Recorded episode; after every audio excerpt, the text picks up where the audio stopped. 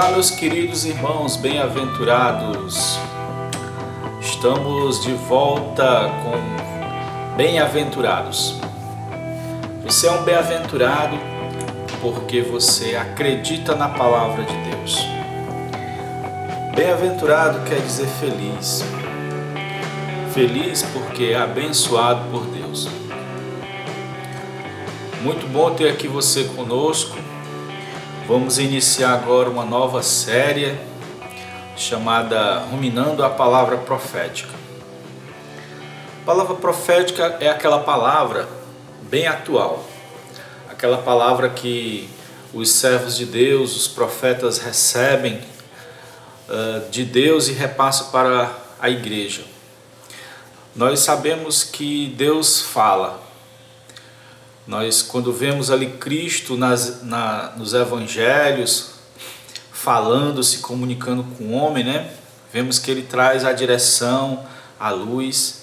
Cristo morreu e ressuscitou, e ele está vivo e ele continua falando hoje. Deus não está calado, ele está continuando a falar. E a palavra profética é o falar de Deus para o seu povo. Ele escolhe alguns irmãos, trabalha na vida desses irmãos, né? Prepara eles para eles passarem o falar de Deus para os demais cristãos, nós. E a palavra profética uh, ultimamente tem sido falada pelos irmãos Pedro Dong, Ezra Mar, pelo irmão Miguel Mar e também pelo André Dong. Senhor Jesus. Esses são os irmãos que têm falado a palavra de Deus para nós. Muitos outros cristãos têm falado a palavra de Deus, mas qual é qual é o, a, o objetivo de Deus ao falar a sua palavra atual? É nos preparar para a sua vinda. Então é muito importante nós estarmos atentos à palavra profética. A palavra profética é a palavra que dá a direção, é, o, sempre está dizendo o próximo passo. Se você se, apalar, se apegar à palavra de Deus, dia a dia você vai estar sendo preparado para a vinda do Senhor. E o tema é, desse livro é a dupla missão de Apocalipse 12. É um lançamento atual e nós vamos ruminar junto com vocês essa palavra. O que é ruminar? Quando Jesus compara, o próprio Jesus comparou, né, várias passagens bíblicas compara o homem à ovelha. É, por vários motivos gosta de viver em grupo, ela é mansa e também porque ela rumina. Inclusive em Levíticos, no, no Deuteronômio, tem falando acerca da, do que os israelitas podiam comer. Podiam comer livremente animais de casco fendido e que ruminavam. E hoje tem significado espiritual para nós. Né? As ovelhas são animais que ruminam. Na realidade, para os judeus era o que eles podiam comer.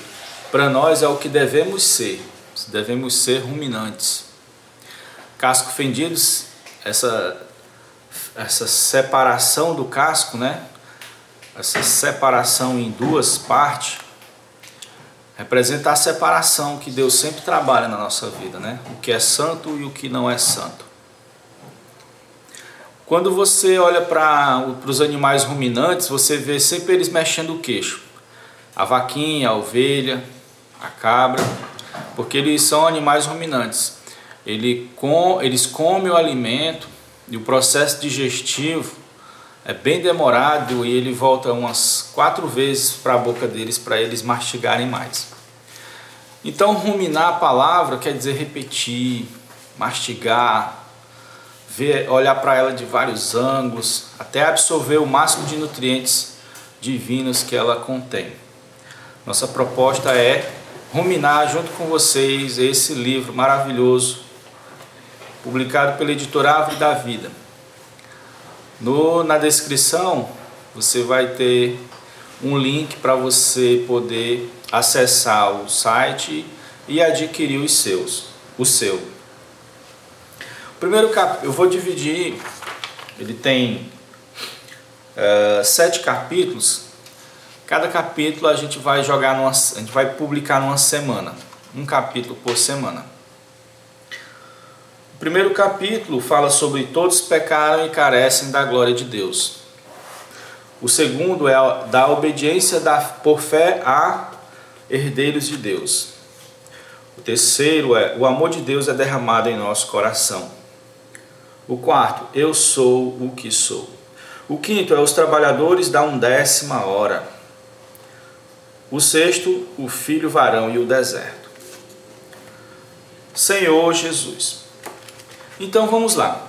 No decorrer da, do nosso estudo, da, do nosso do nosso desfrute dessa, desse livro, vamos colocar um, uns hinos, certo? Para facilitar mais a nossa alma absorver o conteúdo, a palavra do Senhor. A dupla missão em Apocalipse 12. Vamos ler capítulo 12, versículo do 1 ao 6 de Apocalipse.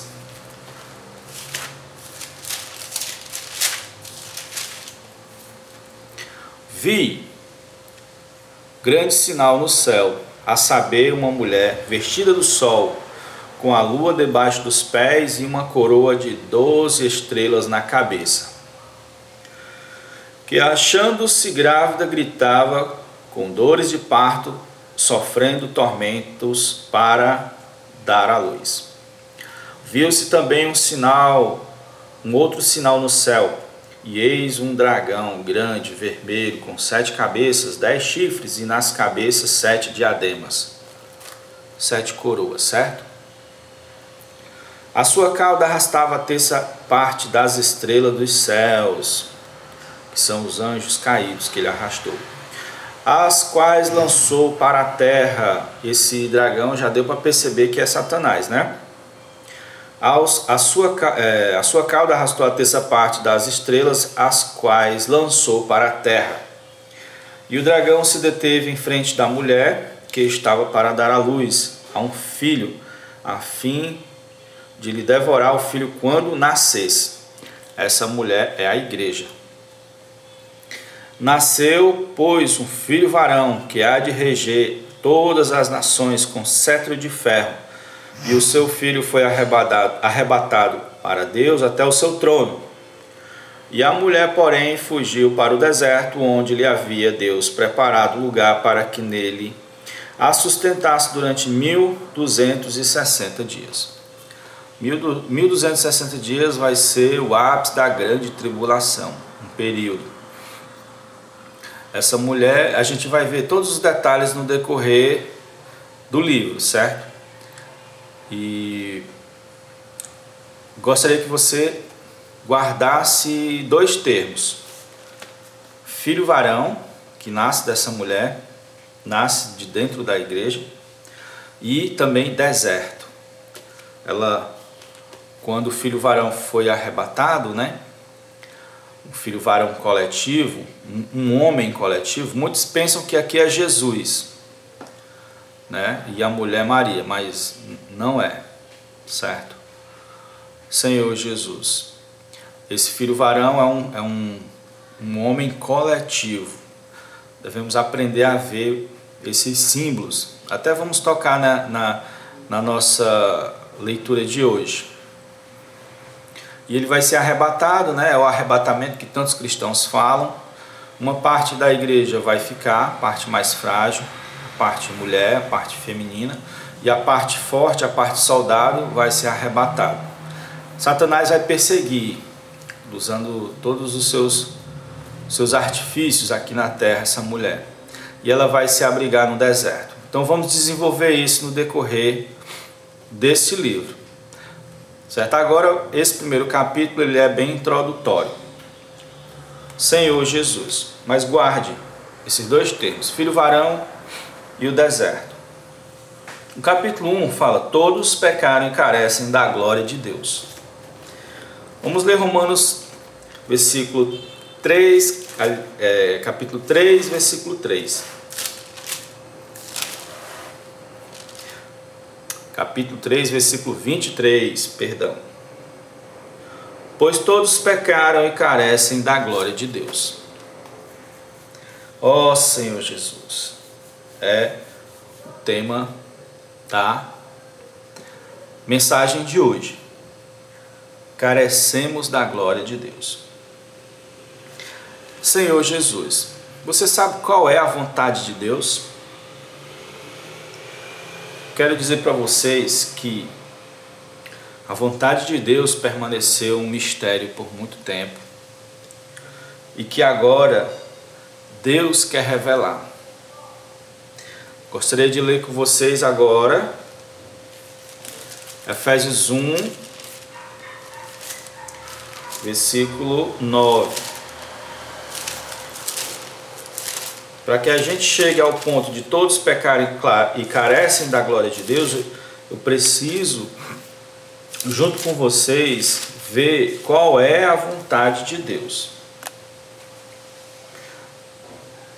Efésios 1, versículo 9 desvendando-nos o mistério da sua vontade, segundo o seu beneplácito que propusera em Cristo. Opa! Aqui vemos a palavra desvendar, palavra mistério e a palavra vontade. Desvendar é mostrar, é fazer conhecido, certo? Mistério, o próprio Deus é um mistério, era um mistério para a humanidade. E a sua vontade também era um mistério para a humanidade. Mas ele não, ele quer que agora esse mistério, deixe de ser mistério, seja revelado. Então Deus revela a si mesmo e a sua vontade para nós. Senhor Jesus, ó Senhor Jesus, a palavra de Deus, a palavra profética, os, os irmãos recebem a vontade de Deus né, no atacado e eles passam para nós. E nós recebemos essa, essa mensagem, essa palavra e repassamos no varejo.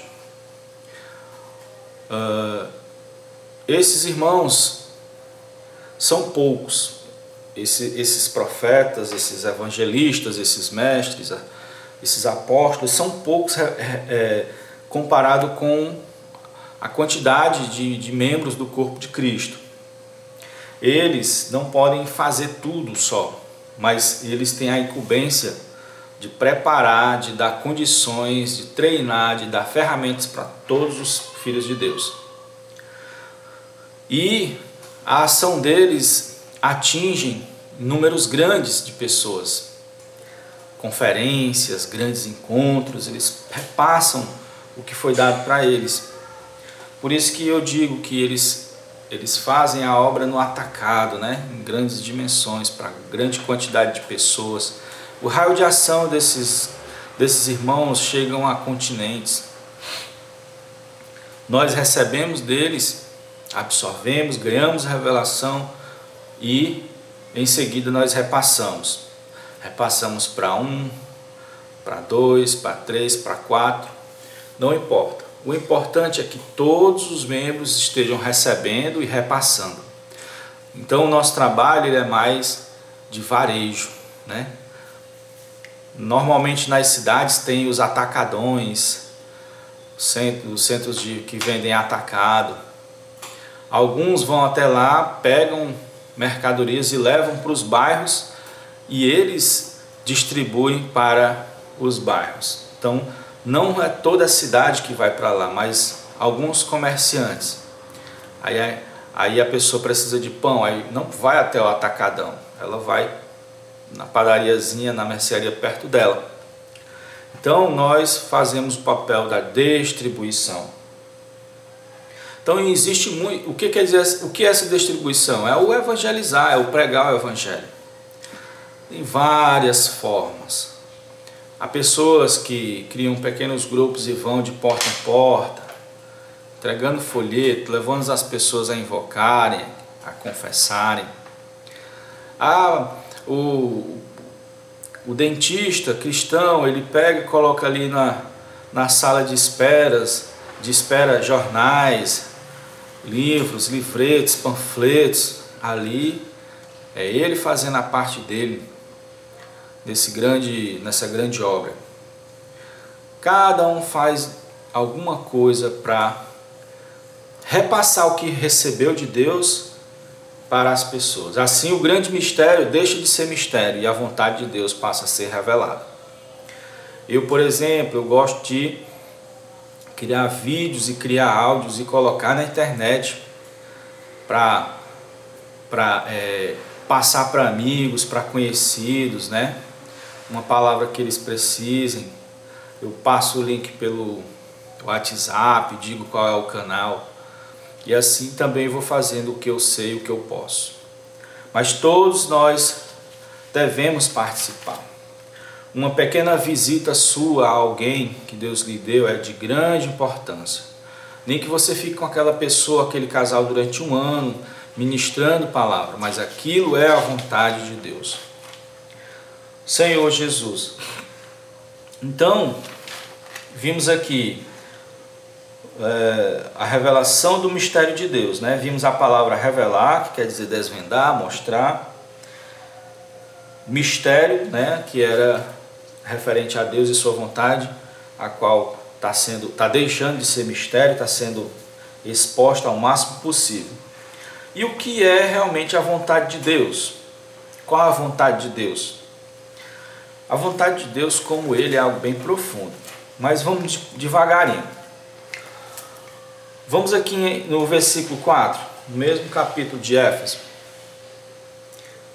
É, assim como nos escolheu nele antes da fundação do mundo, para sermos santos e irrepreensíveis perante Ele em amor.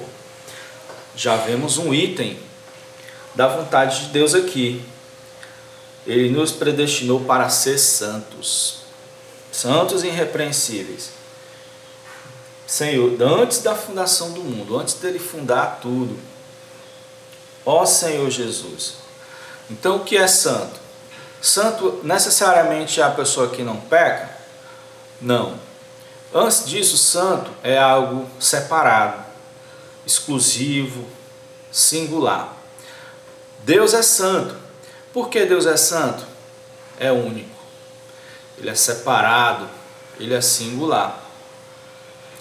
É, vamos supor que você seja um é, atleta. Você tem vários troféus, várias medalhas. Mas você foi para as Olimpíadas, aí você ganhou, tirou primeiro lugar. Aí você traz aquele troféu para sua casa. É o, é, o, é o troféu mais valioso. Como é que você trata aquele troféu? Você coloca no lugar mais especial, no alto da sua da sua estante, né? Tá, aquele ali, ele é diferente dos outros, ele é especial, ele é singular. Então, santo é isso, separado. Por que, que nós nos tornamos santos? Porque nós passamos a pertencer a Deus.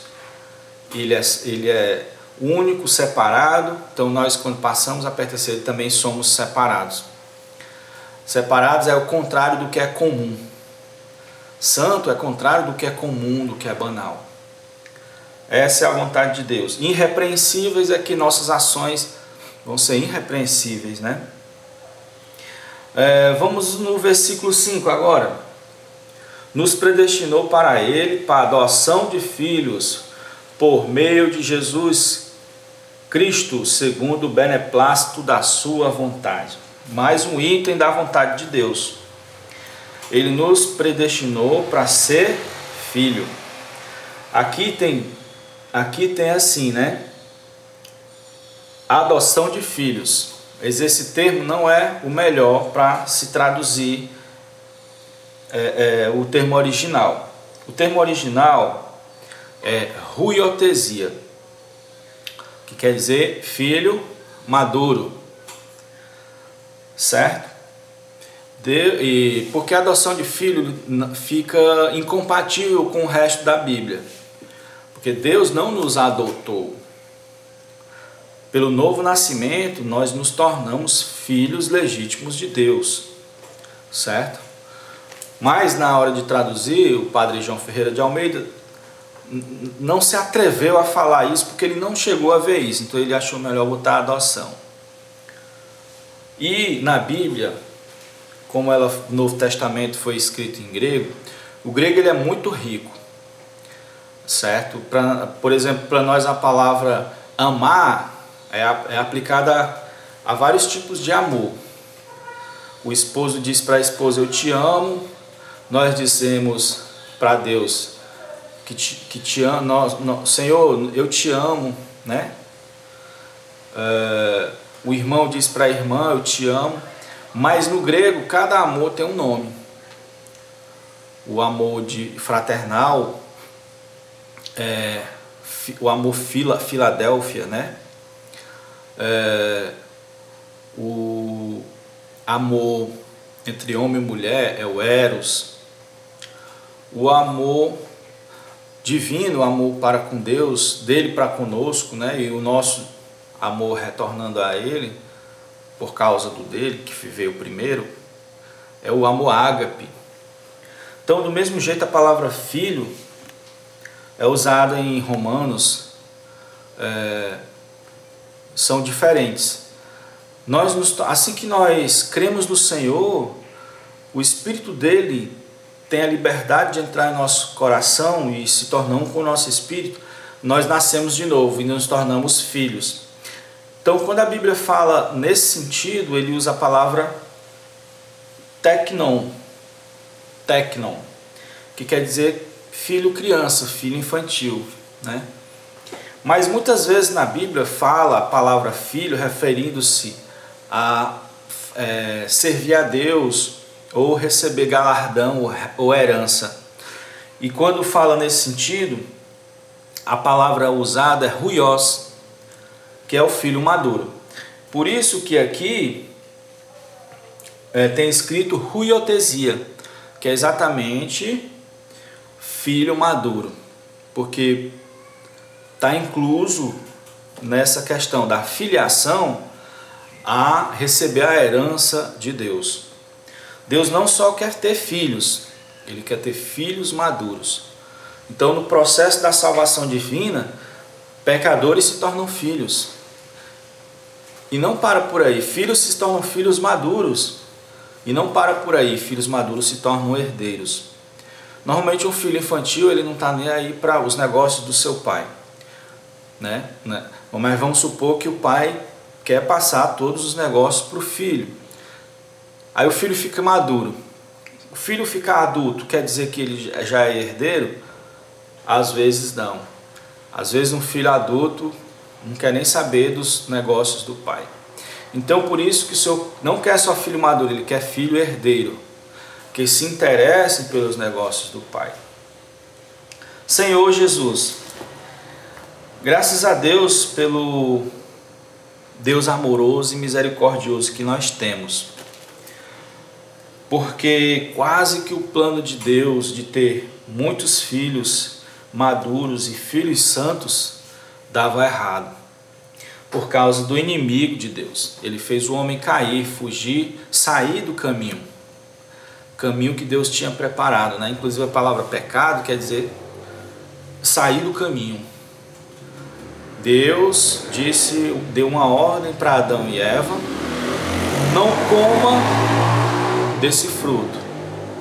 E o inimigo induziu eles a desobedecer e comer do fruto. O primeiro erro foi a desobediência, o segundo erro foi trazer para dentro de si a natureza angelical caída, que trouxe muito dano para eles dois e, consequentemente, para toda a humanidade. Senhor Jesus, Deus não desistiu de nós. O plano de Deus já estava todo feito na eternidade. Quando Adão, ele criou Adão e Eva, ele já estava vendo nós hoje e ele foi misericordioso, e o, por isso que o versículo 7 de Efésios 1 fala assim: no qual temos a redenção pelo seu sangue, a remissão dos pecados, segundo a riqueza da sua graça. Temos a redenção, glória a Deus, pelo seu sangue, a remissão dos pecados. Continuando a usar Adão e Eva, quando Deus voltou para ter a comunhão costumeira que tinha com eles, procurou por eles e não achou. Eles tinham se escondido porque perceberam a nudez deles, perderam a glória. A perca da glória deixa o homem desprovido, deixa o homem nu. E eles se esconderam e Deus perguntou onde eles estavam. Deus nem perguntou o que, que eles fizeram. Né? O objetivo de Deus primeiro não era condenar pelos que eles fizeram, mas saber como eles estavam, onde eles estavam revelando Deus amoroso que nós temos. E Deus, é, eles tinham é, criado para eles vestes né, de folhas de figueira, mas ah, simbolizando a tentativa humana, sempre murchava. E Deus então sacrificou um animalzinho e cobriu eles com pele. Aquele sacrifício já representava o nosso Jesus, Cordeiro de Deus, que viria para tirar os pecados da humanidade e, cobrir o homem cobrir a nudez do homem com a sua justiça.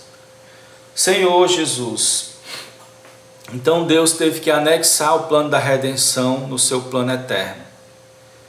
Aleluia. Segundo, de acordo com João, capítulo 1, versículo 12, diz assim, ó: Todos nós podemos nos tornar filhos de Deus. 1:12 Uh, mas a todos quanto receberam, deu-lhes o poder de serem feitos filhos de Deus, a saber, aos que crerem no seu nome. Graças a Deus por Jesus Cristo. Graças a Deus porque esse nome foi revelado para nós. Nós voltamos ao caminho. Senhor Jesus, o, o Senhor nos tirou de fora do caminho, do desvio que nós estávamos através da redenção pagando nossas dívidas, pagando nossos pecados e nos colocou de novo no caminho. Ó Senhor Jesus, vou dar uma pausa e vamos desfrutar de um hino. O hino 12. Vou pegar aqui o, o inário para acompanhar.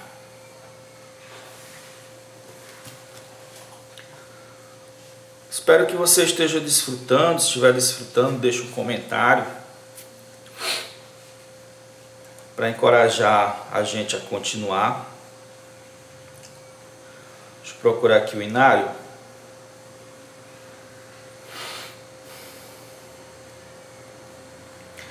Senhor Jesus.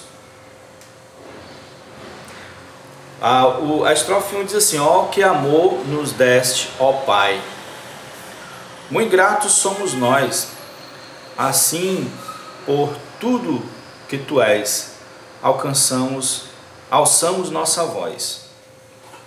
Senhor Jesus, teu coração é bom prazer, mostraste-nos, ó Deus, vieste no teu Filho a nós, cumprir o plano teu. Senhor Jesus, é, vou, vou falar aqui outra estrofe. Tão grande amor nos deste, ó Pai, tens nossa gratidão. Para sempre vamos te louvar e dar-te adoração. Senhor Jesus.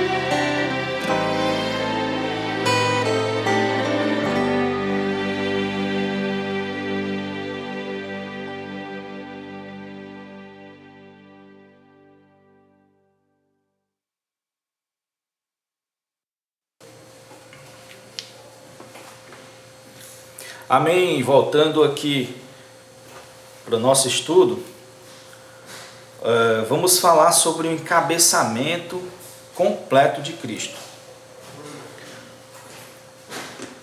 Vamos ler Efésios capítulo 1. Vemos que para introduzir, nós estamos usando Efésios, né, que fala muito bem sobre a vontade de Deus, o plano de Deus. Vamos ler o versículo 9 e 10. Desvendando-nos o mistério da sua vontade, segundo o seu beneplácito. Beneplácito quer dizer bom prazer. Que propusera em Cristo de que de convergir nele na dispensação do, da plenitude dos tempos todas as coisas, tanto as do céu como as da terra Vimos até agora dois itens da vontade de Deus. Nos predestinou para ser santo, nos predestinou para ser filhos e herdar as suas coisas. Mas aqui vemos mais um item, um item muito grande, a qual todos os outros itens, inclusive esses dois que a gente falou, estão incluídos. Esse item da vontade de Deus engloba a maioria dos itens, que é o de, por meio de Cristo, Deus encabeçar todas as coisas. Você veja que no desvendar desse mistério da sua vontade, é, ele propôs em Cristo de fazer convergir nele, em Cristo. O que é convergir?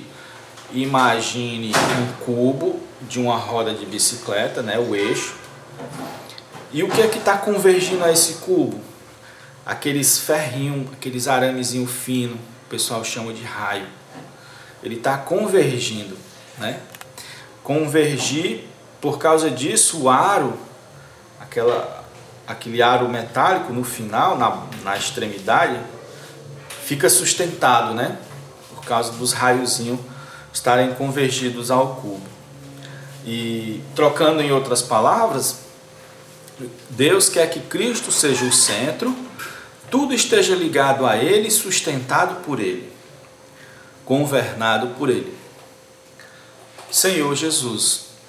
Então, por isso que nós dizemos que a vontade principal, o alvo maior, é que todas as coisas estejam embaixo do encabeçamento de Cristo. Senhor Jesus.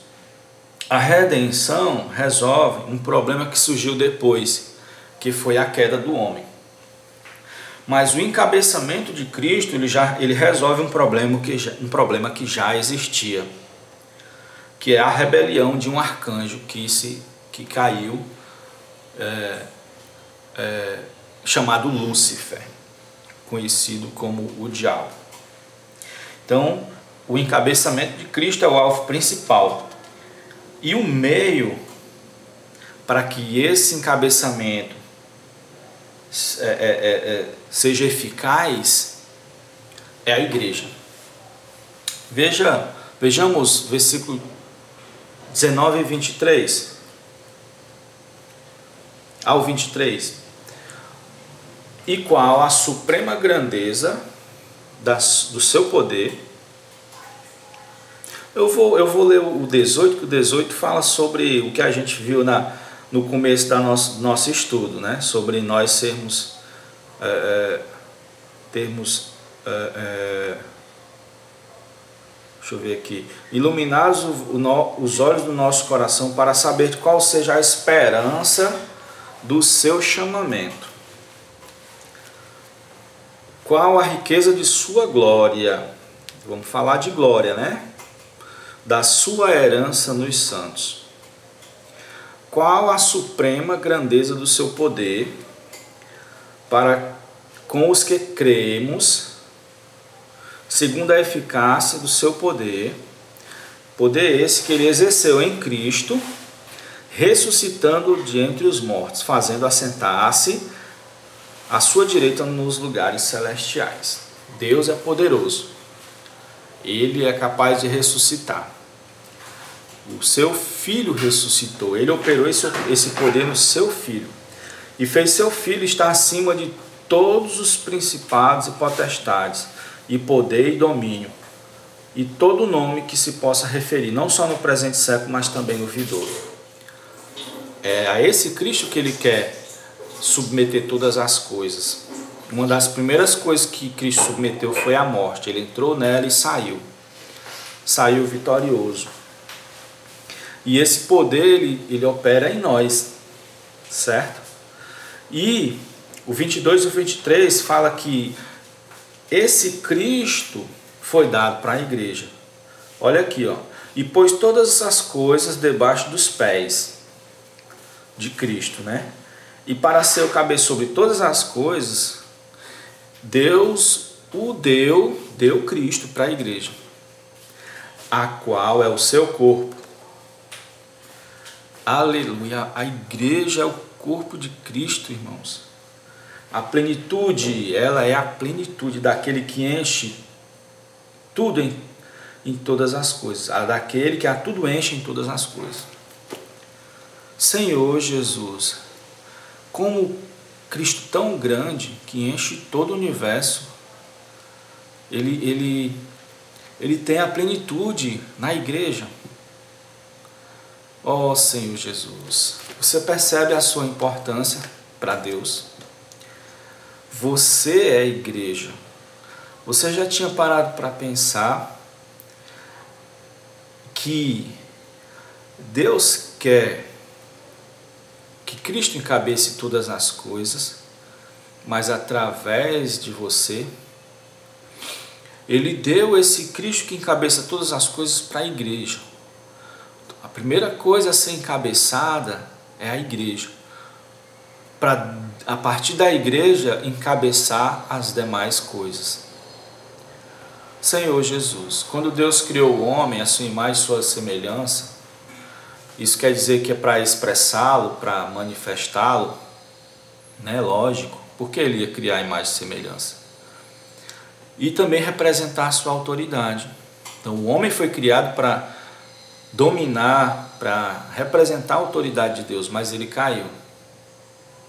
Deus desistiu? Não desistiu. Criou um homem provado, testado, e esse homem venceu. E esse homem agora ele é distribuído para dentro do coração de todas as pessoas que creem. E esse homem governa todas as coisas através de nós. Senhor Jesus. Então, dessa forma, então quando eu resisto ao encabeçar de Cristo, eu estou atrapalhando o plano de Deus. Quando eu me submeto ao encabeçar de Cristo, eu estou de, eu estou ajudando, eu estou permitindo o plano de Deus se, se cumprir. Porque somente depois que a igreja for totalmente sujeita, subjugada, obediente, é que a partir dela Deus vai sujeitar todas as coisas. Ó Senhor Jesus. Então fique com mais um hino, o hino 239. Vamos tocar aqui em alguma em alguns trechos dele. Ó, oh, que poder Deus operou! A Cristo fez ressuscitar. A sua destra o exaltou, a fim de tudo encabeçar. E tal poder a igreja deu. Aleluia! Os inimigos derrotar Senhor Jesus, que bênção, que fato e bênção para mim. De Cristo, membro hoje sou, mesclado os santos seus aqui. O novo homem vivo estou. No novo homem vivo estou. Um com cabeça, vamos ser. A igreja que Deus planejou. Oh, que largura e extensão! Quão alto e profundo é, limitado é, ilimitado o Senhor. Tão vasto, imenso, infinito é o que Ele é, o que Ele tem, nossa indizível vida é. Aleluia.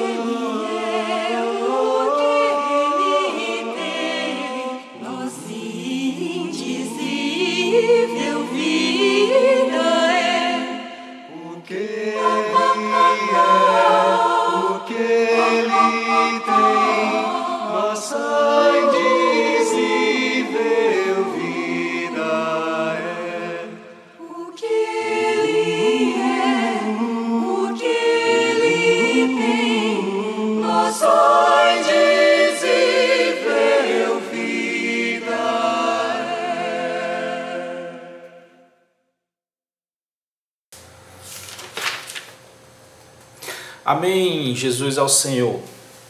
Voltando aqui a nossa mensagem. Todos carecem da glória de Deus, que é o título do capítulo. Vamos falar sobre nossa condição. É, queria falar sobre o tríplice requisito de Deus.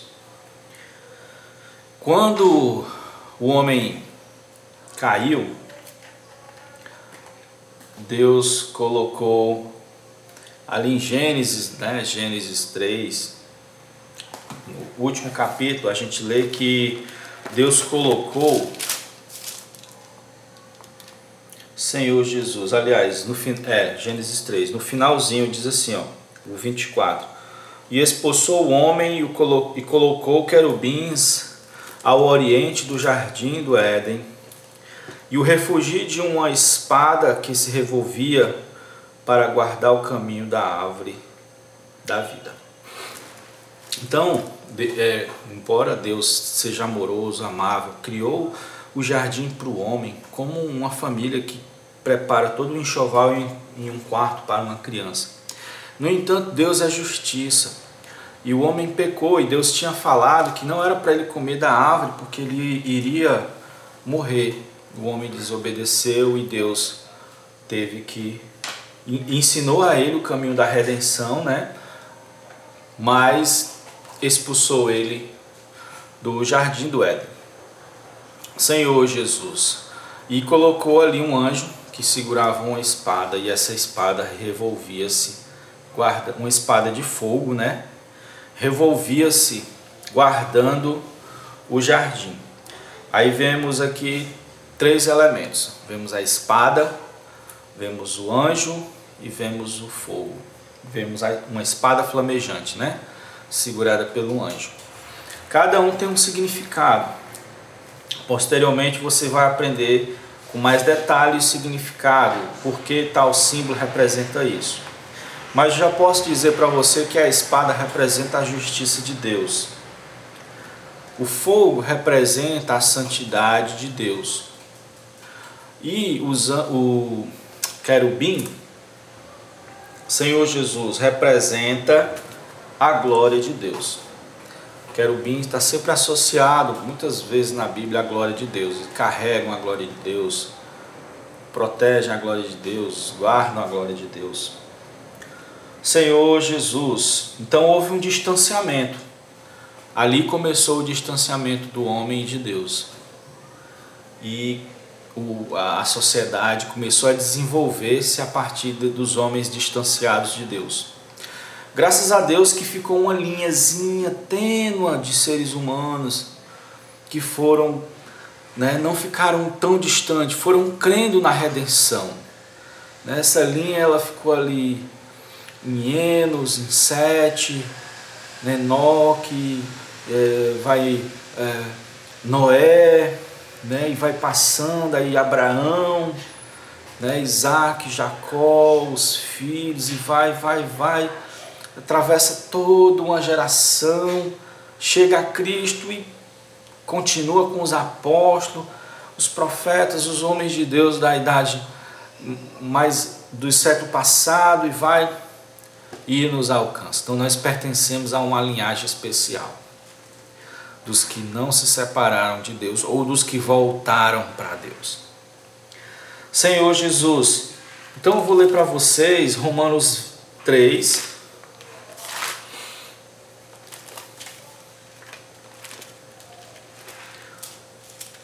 É, Romanos 3, versículo 23 em diante. Não, 23 ao 25, certo? Vamos lá. Senhor Jesus, pois todos pecaram e carecem da glória de Deus, sendo justificados gratuitamente por Sua graça, mediante a redenção que há em Cristo Jesus, a quem Deus propôs no seu sangue como propiciação mediante a fé para manifestar sua justiça, por ter Deus, na sua tolerância, deixar impune os pecados anteriormente cometidos. Graças a Deus por Jesus Cristo. Você viu aqui que as pessoas do passado, elas pecavam e as que estavam na linha né, de Deus, eles ofereciam animaizinhos como sacrifício pelos seus pecados. Aquele animalzinho representava Jesus. Quando Jesus veio, aquela, aquele animalzinho era como se fosse uma nota promissória, né? Olha, eu estou devendo assim, assim, assim, está aqui a promessa que eu vou pagar. Cristo veio e pagou todas as, as dívidas do pessoal do passado. A fé deles em Cristo apontava para o futuro. A nossa diferente aponta para o passado, porque Cristo morreu no passado para nós. Mas da mesma forma, quando cremos no Cordeiro de Deus que tira o pecado do mundo, nossos pecados são anulados, são, nós somos lavados e podemos ter de novo acesso a Deus nós, é, a, o acesso a Deus nos é propício. Por isso que a gente vê aqui a palavra propiciação. E essa palavra era usada é, é, para de, de, definir, para dar nome a, um, a uma placa metálica que ela colocada em cima da arca.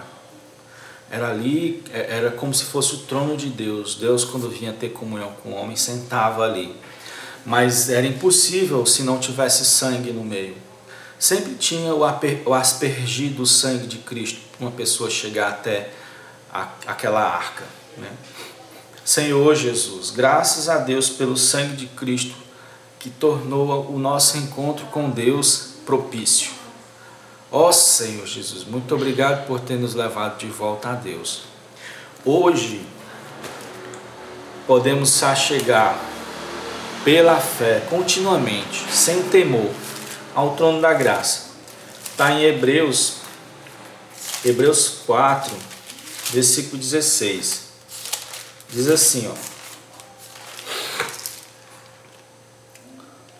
Senhor Jesus, uh, acheguemos-nos, portanto, confiadamente, viu? Porque o cordeiro já foi morto, junto ao trono da graça a fim de recebermos misericórdia e acharmos graça para socorro em ocasião oportuna.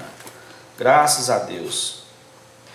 Ó Senhor Jesus, Queridos, porque o homem foi criado à imagem e semelhança de Deus, falei isso no começo, para expressá-lo, para manifestá-lo. 1 Coríntios, capítulo 11, versículo 7, fala algo bem interessante. Diz assim: Porque na verdade o homem não deve cobrir a cabeça, porque este é a imagem e glória de Deus. Mas a mulher é a glória do homem. Senhor Jesus, né? O homem foi criado primeiro, a semelhança, a imagem e semelhança de Deus, e a mulher foi criada em segundo, a imagem e semelhança do homem. Mas eu quero usar aqui só o fato de confirmar, né, que o homem foi criado à imagem e semelhança de Deus para expressá-lo, para manifestá-lo.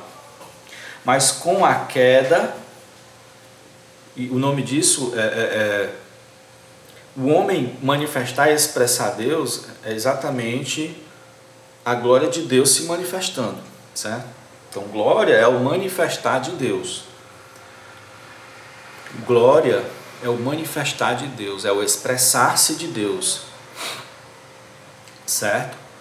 O homem criou Deus para isso. No entanto, com a queda, todos carecem da glória de Deus. A glória é o próprio Deus sendo manifesto. E a glória, irmãos, tem poder. Olha aqui, Colossenses.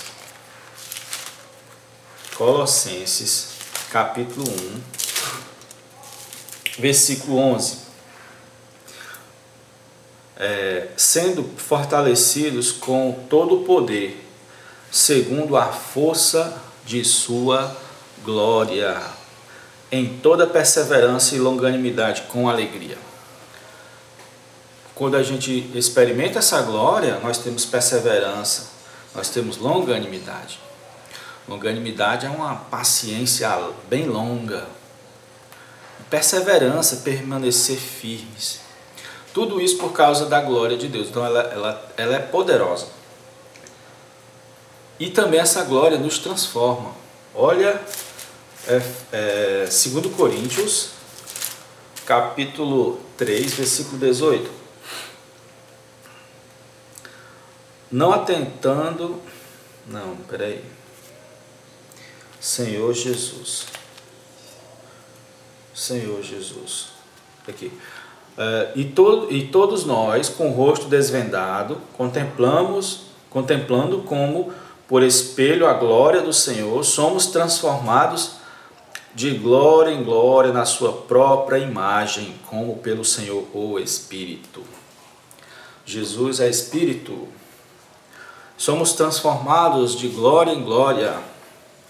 Então, quando Deus, com a redenção, irmãos, ele resolveu o problema é, da tríplice é, é, dívida que nós tínhamos: justiça, santidade e glória. Quando nos aproximamos de Deus, Cristo se torna a nossa justiça, Cristo se torna a nossa santidade, Cristo se torna a nossa glória. Senhor Jesus, vamos dar mais uma pausazinha, vamos ouvir um hino. Você pode ouvir esse hino, enquanto isso toma uma águazinha, toma um café. Voltamos depois desse hino. Sabe qual é o hino? S87. Vou até ler aqui um algumas estrofes para vocês. A intenção de Deus é que seu filho seja infundido em todo o meu coração, me tornando um filho com sua vida para hoje ser a sua expressão. Ó oh, Senhor Jesus, é, separou-me muito antes de eu nascer, fui chamado pela sua graça ao crer. O prazer de Deus é revelar Cristo em mim. Que visão celestial, brilha assim. Ó Senhor Jesus, aleluia, o último, a última estrofe. Aleluia, fui imerso em Cristo e de Cristo assim estou revestido. O Espírito ao meu foi mesclado, nesta união de vida estou. Cristo está agora se formando em mim e serei a Ele conformado é, por fim, conduzindo-me à glória, Ele está com os santos em seu reino, o vou expressar. Eis o desejo de Deus.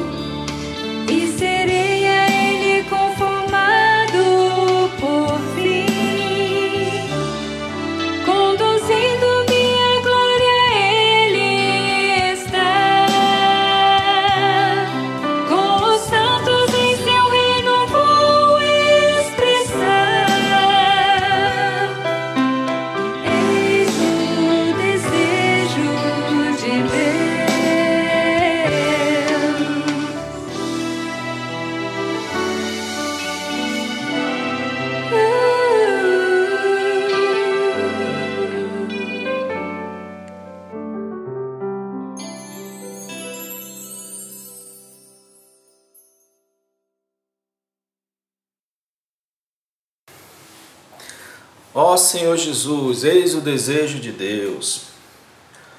Senhor Jesus, Deus também deseja é, aprovar-nos.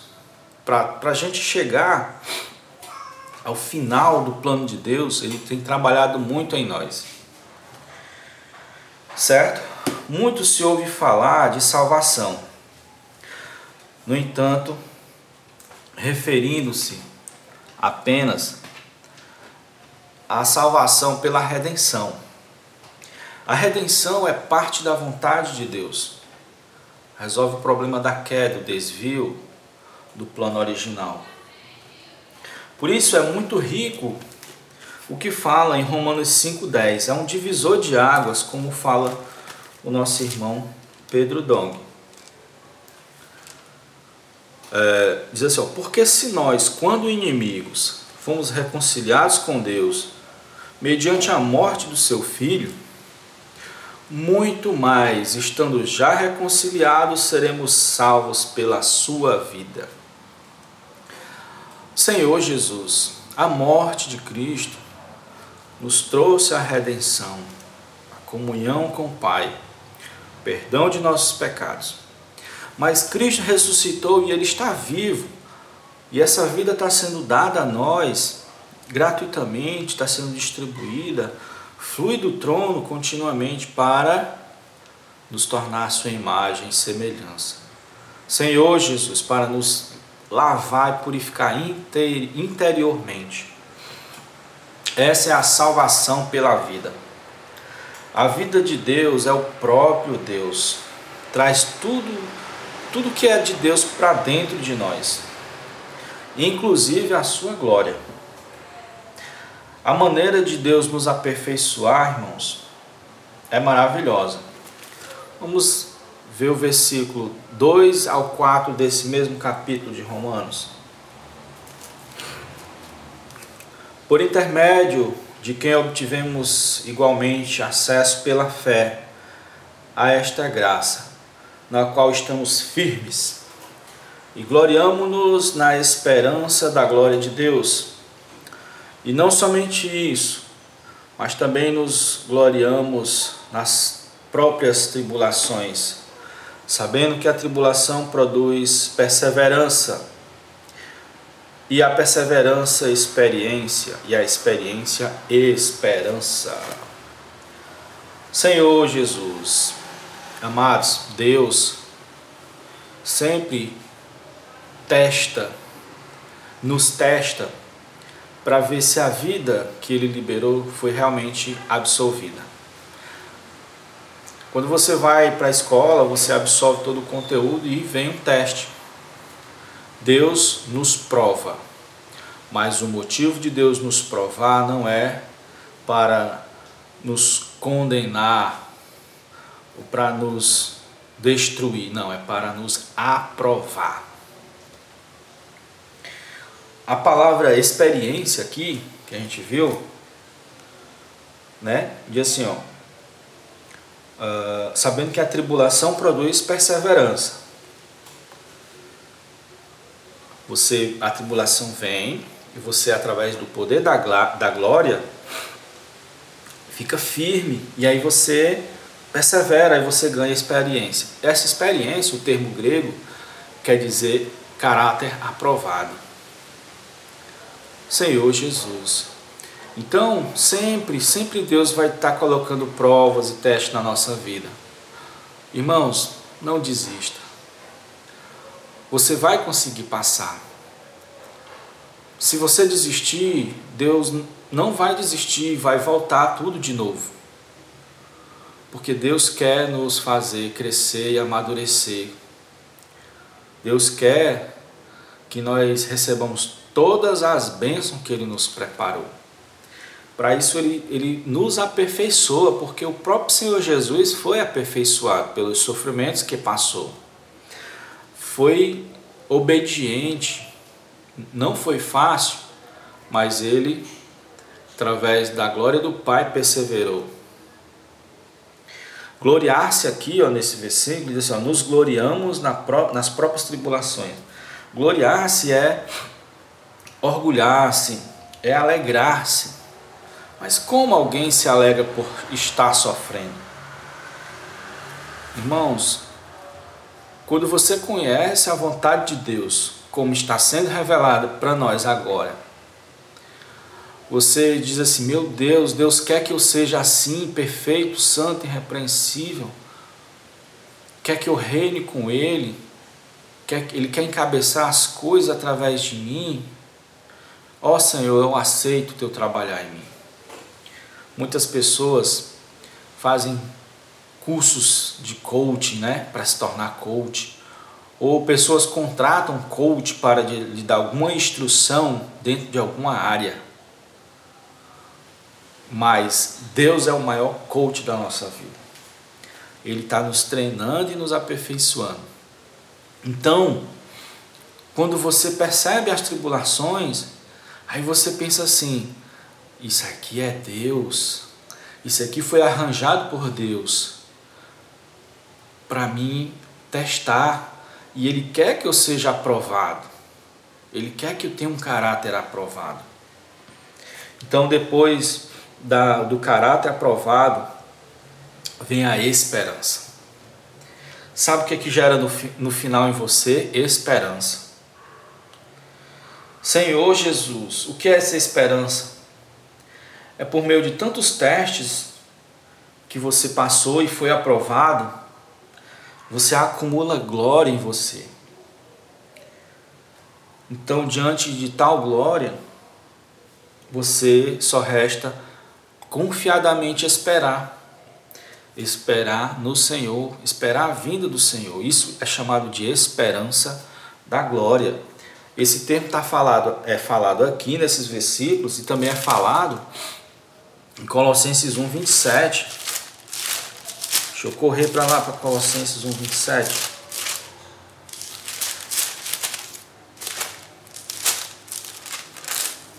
Senhor Jesus, é, aos quais Deus quis dar a conhecer qual seja a riqueza da glória deste mistério entre os gentios, isto é, isto é, Cristo em vós, a esperança da glória. Senhor Jesus, você viu aqui que ele falou de mistério, né? Senhor Jesus, ó Senhor Jesus, é, dado a conhecer, né? Sendo revelado, que é o que? Cristo. Cristo Cristo sujeitando todas as coisas. E não só isso, Cristo em vós a esperança da glória.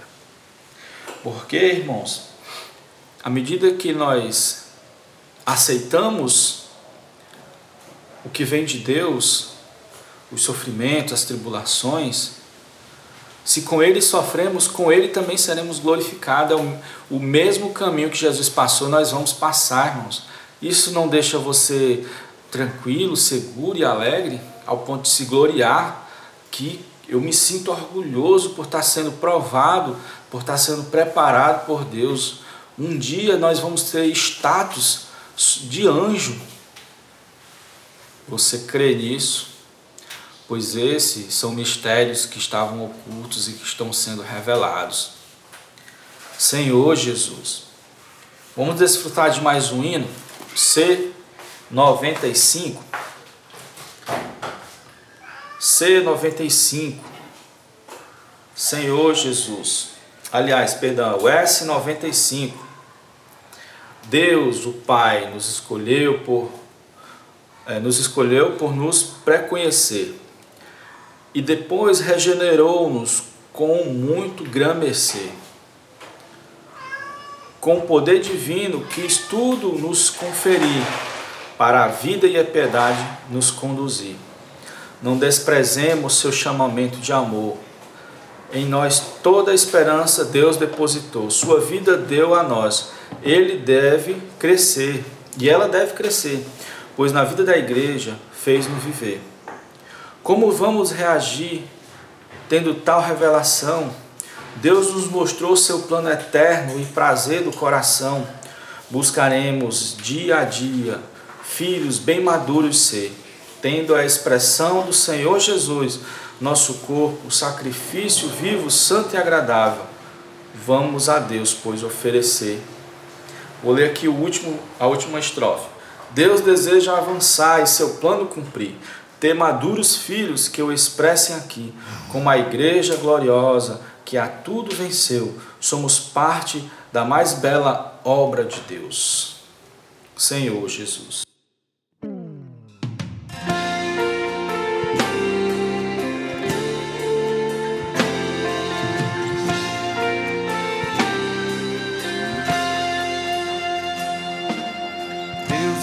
Nos escolheu por nos preconhecer e depois regenerou-nos como engrandecer.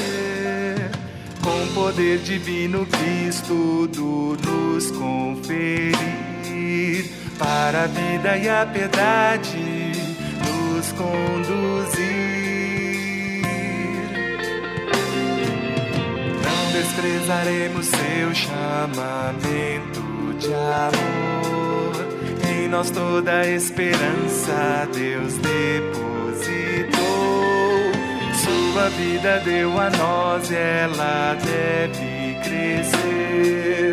Pois na vida da igreja fez-nos viver. Como vamos reagir tendo tal revelação? Deus nos mostrou seu plano eterno e prazer do coração. Buscaremos dia a dia filhos bem maduros ser, tendo a expressão do Senhor Jesus. Nosso corpo um sacrifício, vivo, santo e agradável. Vamos a Deus, pois oferecer.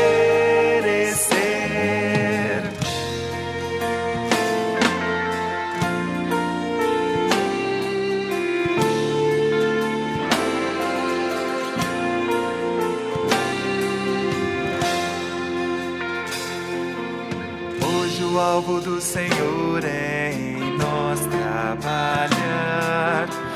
fazer-nos vencedores para o reino herdar. Se nas várias restrições nos rendermos, então no milênio ganharemos o galardão. deseja avançar e seu plano cumprir. Ter maduros filhos que o expressem aqui. Como igreja gloriosa que a tudo venceu. Somos parte da mais bela obra de Deus. Como vamos reagir? tendo tal revelação, Deus nos mostrou seu plano eterno prazer do coração. Buscaremos dia a dia filhos bem maduros ser, tendo a expressão do Senhor Jesus. Nosso corpo um sacrifício, vivo, santo e agradável Vamos a Deus, pois oferecer.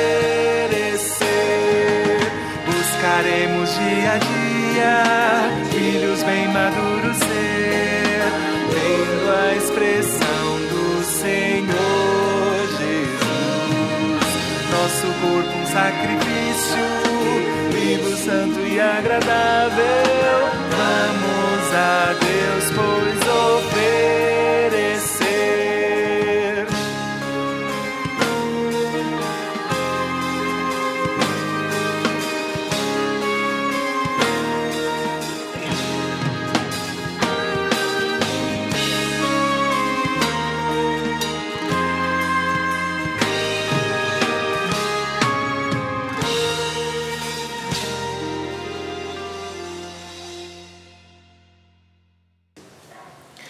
Senhor Jesus, Romanos 5,10, irmãos, realmente é um divisor de água. A vida e o Espírito são uma coisa só. Quando diz salvos pela vida, quer dizer salvos pelo Espírito.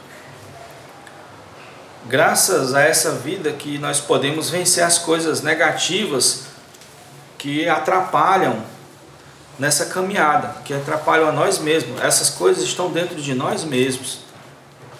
Veja Colossenses 3, do 5 ao 9. Senhor Jesus.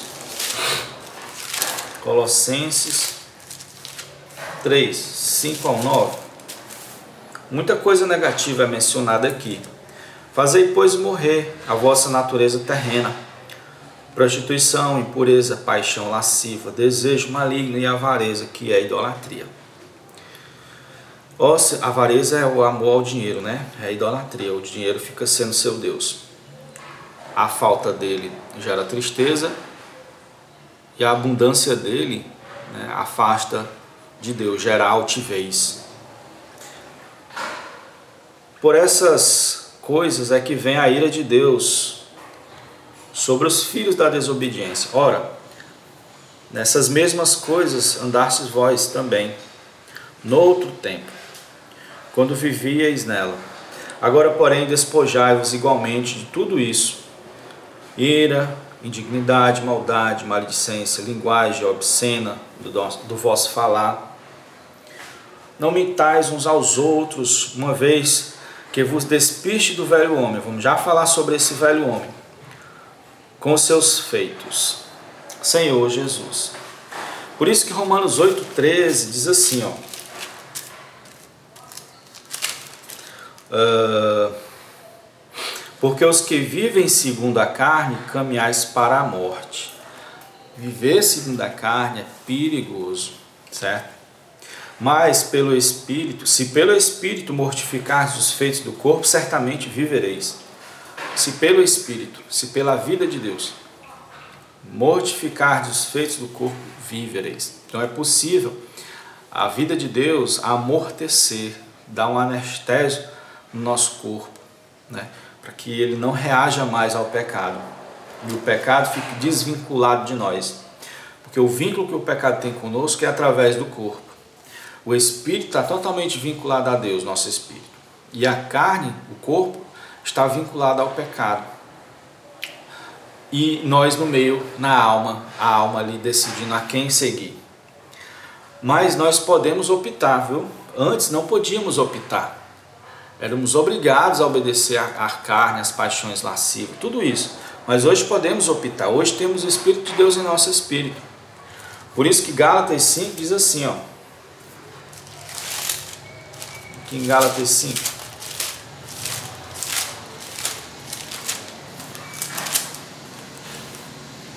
Uh, no 16, digo, porém, andai no Espírito, e jamais satisfareis as concupiscências da carne. É um fato, quem anda no Espírito não satisfaz as concupiscências da carne, nem liga. Aí o 25, se viver no Espírito, andemos também no Espírito. Senhor Jesus. Uma figura muito, muito rica que Paulo usa, que o irmão Pedro resolveu colocar aqui, é a figura do enxerto. Né? Paulo usa o enxerto da oliveira, já o apóstolo João usa o enxerto da videira. Né? Mas nós fomos transferidos de uma planta para outra. É, ele fala isso, Paulo fala em Romanos 11, 16 e 17. E se forem santas as primícias da massa, igualmente será a sua totalidade. Se for santa a raiz, também os ramos o serão. Se, porém, alguns dos ramos forem quebrados, e, tudo sendo oliveira, e tu, sendo oliveira brava, brava, fosse enxertado no meio deles e se tornasse participante da raiz, e da seiva da oliveira. Se, porém, né, alguns dos ramos forem quebrados, Senhor Jesus, e tu, sendo oliveira brava, foste enxertado no meio deles e tornaste participantes. Nós nos tornamos participantes de Deus, porque nós fomos incluídos em Cristo. Antes, as bênçãos de Deus eram só para o povo judeu somente para judeu. Surgiu um judeu que ele era Deus e homem, ele é Deus e homem. Então ele entrou dentro de nós e se mesclou conosco. Então nós somos continuação dele, nós somos continuação do povo abençoado. Isso significa que eles eram por natureza, eles eram ramos por natureza colocados nessa raiz, nessa videira ou nessa oliveira. Nós fomos enxertados, mas é um enxerto de vida. Da mesma forma, nós absorvemos às coisas de Deus. Senhor Jesus. E João 15 também menciona, né, mas usando já a videira, ele fala assim, ó, que a videira é o pé de uva. Eu sou a videira verdadeira e meu pai é o agricultor. Todo ramo que estando em mim não der frutos, ele corta, e todo que dá fruto, ele limpa para que produza para que produza mais fruto ainda. E, e vós estáis limpos pela palavra que vos tenho falado. Permanecei em mim e eu permanecerei em vós. Como não pode o ramo produzir fruto de si mesmo, se não permanecer na videira, assim, nem vós podeis dar se não permanecer, se não permanecerdes em mim.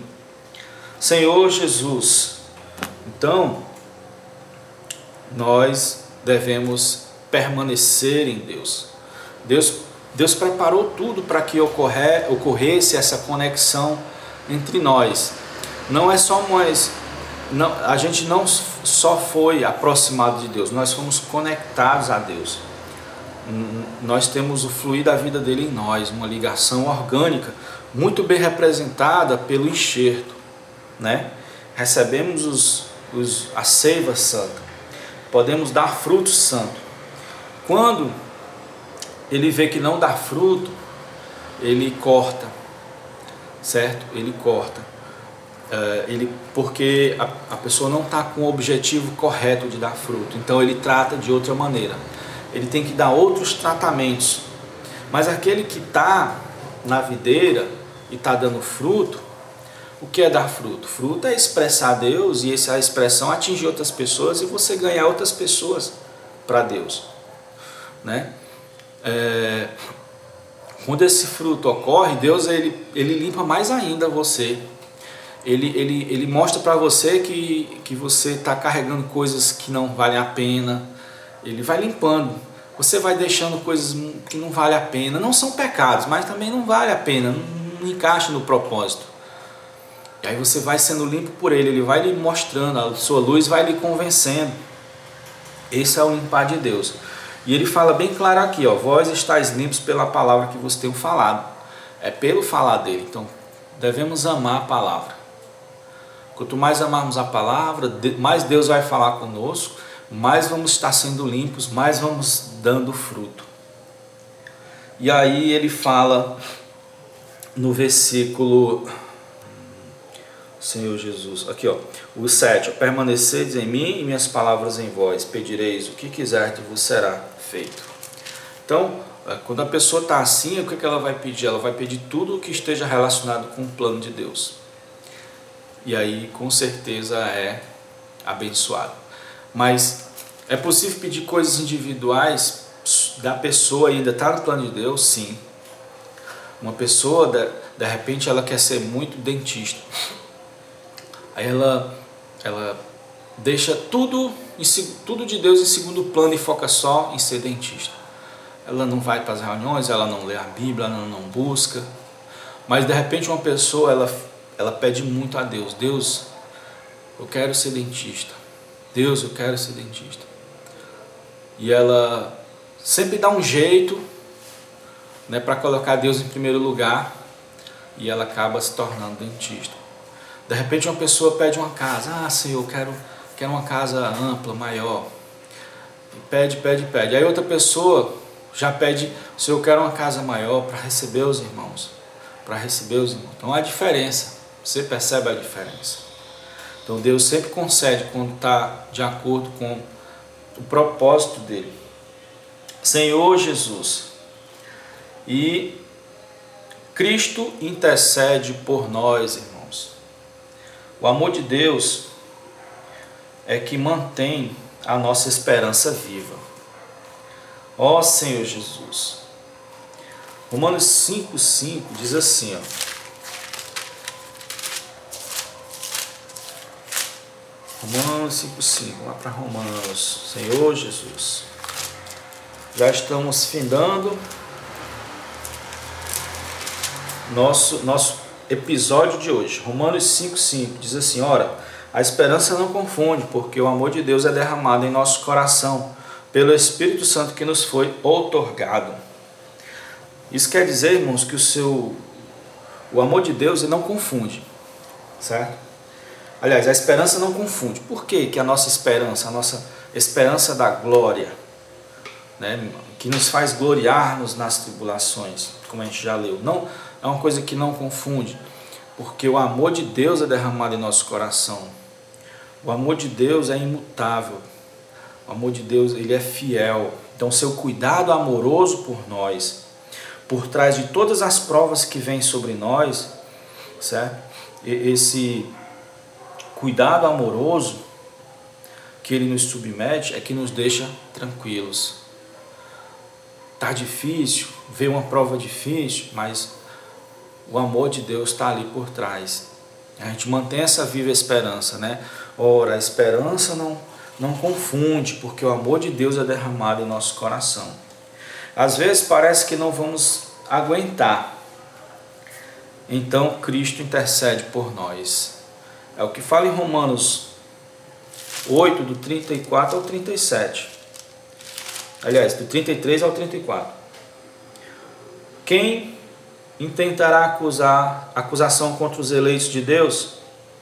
É Deus quem os justifica. Quem os condenará? É Cristo Jesus que morreu, ou antes, quem ressuscitou, qual está à direita de Deus e também intercede por nós. Irmãos, Cristo está intercedendo por você. Assim a nossa esperança fica cada vez mais forte. Como diz esses versículos aqui, ó. 17 e o 18. Senhor Jesus, é, o próprio. Não, ora, se somos filhos, também somos herdeiros, herdeiros de Deus e co-herdeiros com Cristo. Se com Ele sofremos, também com Ele seremos glorificados. Senhor Jesus, porque. Deixa eu ver, a minha Bíblia está apagada bem nessa parte. Deixa eu abrir aqui uma outra Bíblia. Ler o versículo 18 agora, Romanos 8, 18. Pronto. Porque para mim tenho por certo que os sofrimentos do tempo presente não podem ser comparados à glória, com a glória a ser revelada em nós. Senhor Jesus, então a, nossa esperança fica cada vez mais forte, porque a gente crê na palavra do Senhor, crê que nós estamos sendo trabalhados para ser filhos herdeiros, e hoje sofremos com Ele, por Ele, aceitamos, nos submetemos à vontade do Pai, e também com Ele seremos glorificados como ele foi. Ele aceitou a vontade do Pai e hoje é o cabeça de todas as coisas. Porque para mim tenho certeza que os sofrimentos do tempo presente não se comparam à glória que há de ser revelada. Senhor Jesus. Por isso que o tema da, desse, dessa, do episódio de hoje, né? É exatamente Senhor Jesus, que nós éramos, todos pecaram e carecem da glória de Deus. Mas nós reconhecemos o plano de Deus.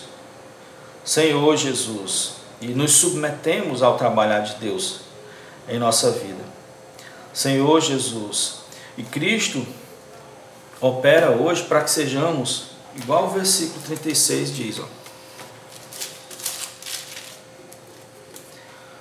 Uh, como está escrito, por amor de ti somos entregues à morte o dia todo. Fomos considerados como ovelhas para o matadouro. Senhor Jesus, então não só se submeter, mas não reclamar. Você já viu um. Você sabe qual é a diferença de uma ovelha sendo morta e um porco sendo morto? Né? Um porco berra demais, uma ovelha é muda. Né? Quando Abraão, quando Isaac perguntou, pai, cadê o cordeiro, né? Deus providenciará, meu filho. E aí Abraão pegou o menino e colocou ali junto à lenha e já ia sacrificar, mas a gente vê que o menino não fala nada, porque ele era uma figura de Jesus. Jesus era inocente, mas em nenhum momento ele se defendeu quando estava sendo acusado. Por que isso? Porque era a vontade de Deus. Então muitas vezes, irmãos, você nem você nem está errado, você não errou e você mas Deus quer que você fique calado, fique quieto. Porque tudo isso faz parte de um grande processo de aperfeiçoamento que Deus está operando em nossa vida. Mas é possível passar, irmãos. Deus, Jesus passou por isso e Ele intercede por nós para que passemos por isso e Ele nos supre com poder, com o poder da Sua glória. Senhor Jesus, para finalizar, não vamos mais um, um hino, certo? E aí eu vou finalizar falando sobre o velho homem. Senhor Jesus, vamos desfrutar do hino S99.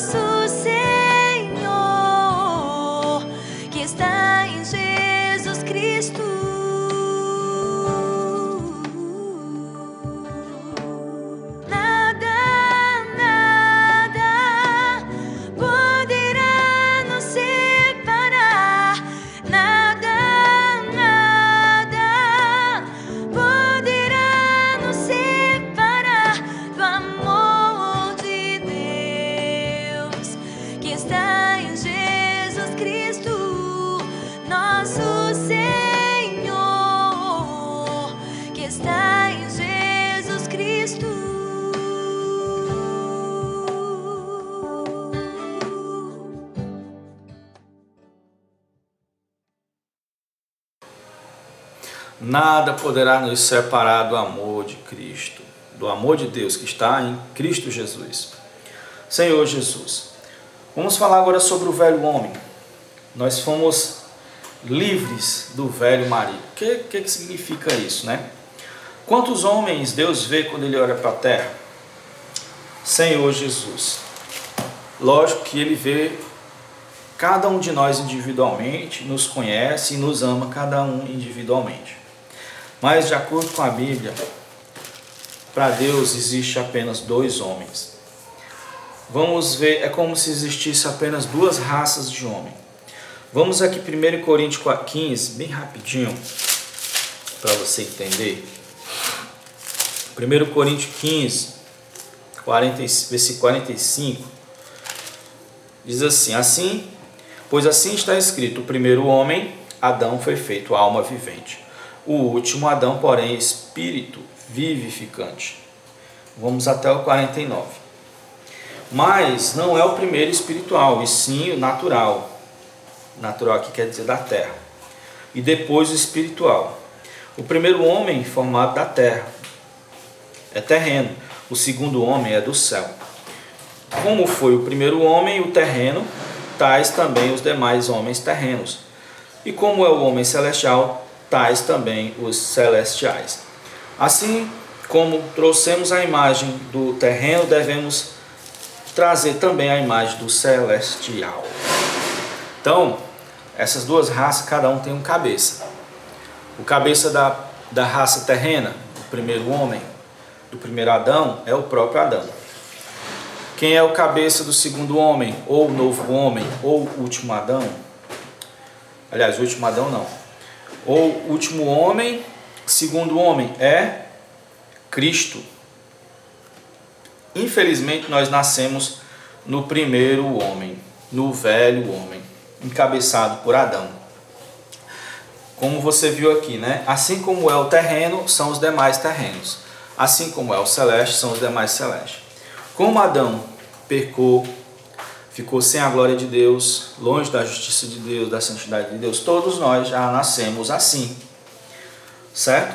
Romanos 5, 12 diz assim, ó.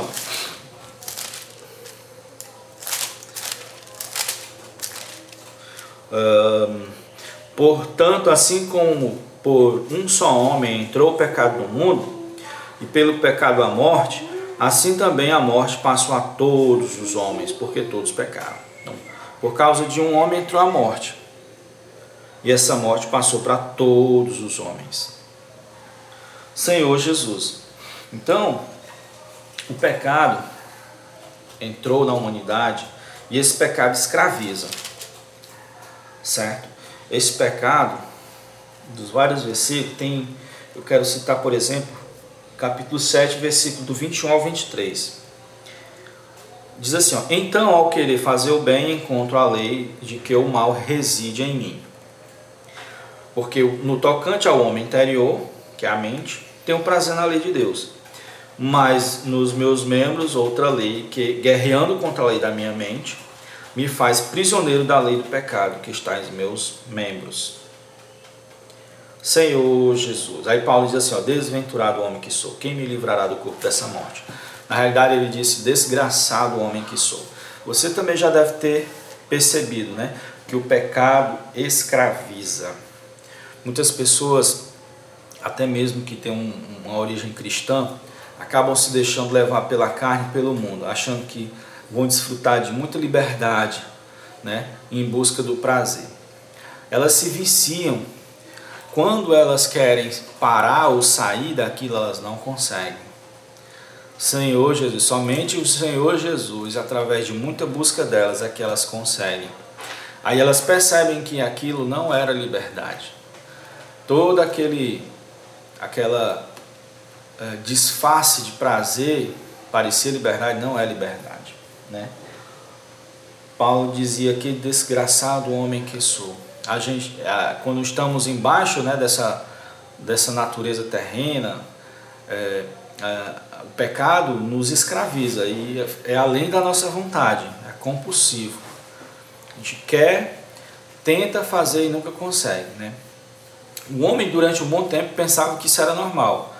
Quando Deus veio, revelou a lei através de Moisés, o homem viu um padrão, tentou imitar aquele padrão, mas foi aí que ele percebeu a, quão desventurado ele era. Quando Deus mostrou que ele gostava e não gostava. O homem foi tentar fazer e quando ele tentou fazer, ele viu que no corpo dele existia um poder que o escravizava. Senhor Jesus. Então o que, que aconteceu? Senhor Jesus, Uh, vamos, Paulo fala no, no mesmo capítulo 7, né, no versículo do 1 ao 4. Porquanto ignorais, irmãos, pois falo aos que conhecem a lei, que a lei tem domínio sobre o homem toda a sua vida. Ora, a mulher casada está ligada à lei ao marido, enquanto ela, ele vive mas se o mesmo morrer, desobrigado ficará da lei conjugal. De sorte que se considerar ser considerada adulta se vivendo ainda o marido unisse com outro homem. Porém, se morrer o marido, está livre da lei e não será adúltera ao contrair-se, ao contrair novas núpcias. Assim, meus irmãos, também vós morreis relativamente à lei por meio do corpo de Cristo para pertenceres a outro, a saber, aquele que vos ressuscitou, aquele que ressuscitou dentre os mortos, a fim de que frutifiquemos para Deus. Então a solução de Deus foi morte do velho homem. E ele fala dessa relação nossa com o velho homem como um casamento. Estávamos sujeitos. Tínhamos que permanecer naquela situação, a não ser que o velho homem morresse, o primeiro Adão morresse, o marido velho morresse. E foi isso que Cristo operou na cruz. Cristo ele entrou no velho homem, entrou como um homem, embora sua carne não fosse pecaminosa, ela por ser semelhança de carne já era suficiente para ele entrar no velho homem. Ele, ele realmente né, ele entrou na humanidade velha. Aí ele adquire um nome chamado Velho Adão. Aliás, perdão, o último Adão. O velho Adão é o Adão o Adão original, né? Ele se torna o último Adão. Ou seja, depois dele não tem mais Adão, certo? Depois dele não tem mais Adão. É como se fosse como do conjunto geral de todos os seres humanos que nascem em Adão, Jesus fosse o último. Como se ele fechasse a porta, ele arrematou, ninguém mais entra. Beleza. Aí ele entra naquele velho Adão. E aí, quando ele, ele é morto, quando Jesus é crucificado, ele transfere a morte dele, a morte da carne dele, do velho homem, daquela carne humana, da, da natureza humana, ele transfere para todo o velho Adão. Então, todo o velho Adão experimenta essa morte. Todos que, que estavam em Adão antes de Cristo creram nisso e esperavam isso, por isso que eles matavam o cordeirinho, crendo que ali seria Jesus no futuro. Hoje nós cremos que esse Jesus, né, que agora já é passado, era Cordeiro de Deus e ele morreu em nosso lugar. E a sua cruz tem uma eficácia eterna, não se prende ao tempo, ela é constantemente nova. Certo? Qualquer pessoa dentro do seu tempo pode precisar dessa cruz e ela está lá, fora do tempo disponível. E ela opera e matou esse velho homem.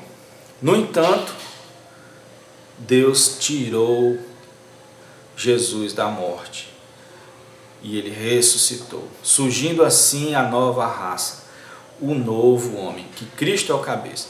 Então, todos nós que cremos nele, como que ele é o Filho de Deus, que morreu em nosso lugar, que operou essa redenção maravilhosa, que ele é a centralidade da, da vontade de Deus, nós somos incluídos nele e ele é incluído em nós né? E aí surge o corpo de Cristo. Né? O novo homem também é chamado de corpo de Cristo, também é chamado de igreja. Senhor Jesus. E agora nós somos servos de Deus. Que tal ser servo da justiça? Servo quer dizer escravo. Que tal ser escravo da justiça? Eu quero. Eu quero ser escravo da justiça. É a própria vida justa de Deus, conduz, justa e santa de Deus, conduzindo nossos atos. Eu quero ser, eu quero ser escravo da justiça, eu quero ser servo de Deus. Com, com respeito ao pecado, ninguém se esforça para pecar. O pecado, o pecado ele efetua um, um poder sobre-humano em cima de nós nos impelindo, nos conduzindo. Antes não ficávamos tristes, né? Hoje nós ficamos tristes. Agora imagine ser escravo da justiça. Você não esforça para ser um bom pai, para ser um bom marido, para ser uma boa esposa, para ser um bom filho, para ser um bom empregado, um bom patrão, um bom líder, um bom irmão, um bom vizinho. Não, você não esforça, você é escravo da justiça. A justiça está lhe levando. Senhor Jesus, a justiça é o próprio Deus. Amém. Aleluia. As pessoas vão pa passar a ver a glória de Deus. Esse é o objetivo de Deus. Aqueles que antes estavam destituídos da glória de Deus, agora glorificam a Deus no seu viver. Eles são agora a glória de Deus. Senhor Jesus. Fique agora com o último hino e até o próximo episódio. Se você estiver ouvindo pelo podcast, né, estimule outras pessoas a ouvir podcast pessoas que têm pouco tempo no seu dia a dia. Se você estiver ouvindo pelo Facebook ou pelo YouTube, né? Assine nosso canal, curta nossa página, tá bom? Para que a palavra profética seja espalhada o máximo possível, alcance a todos. Jesus é o Senhor.